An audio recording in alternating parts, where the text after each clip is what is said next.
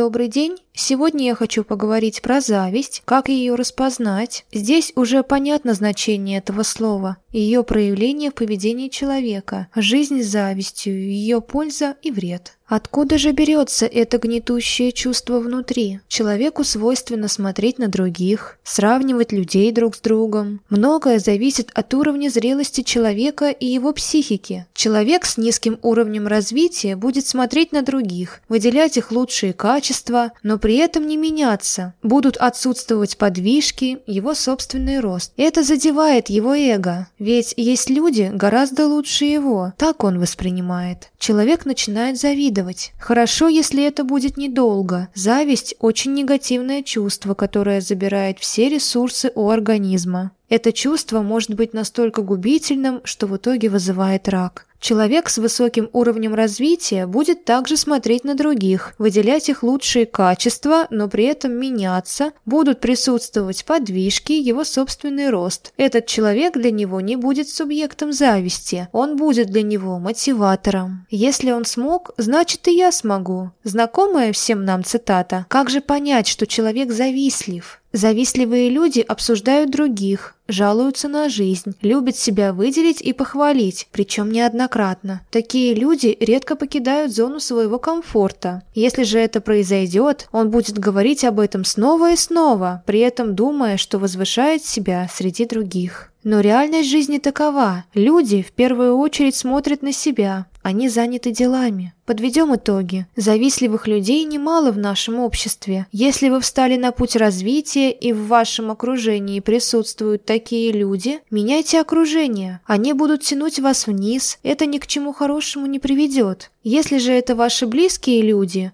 игнорируйте их. Не тратьте силы, которые вам даны, для чего-то другого, более лучшего. Человек не будет видеть поддержки и сам потеряет интерес по истечению времени. Спасибо, что были со мной и всего вам доброго.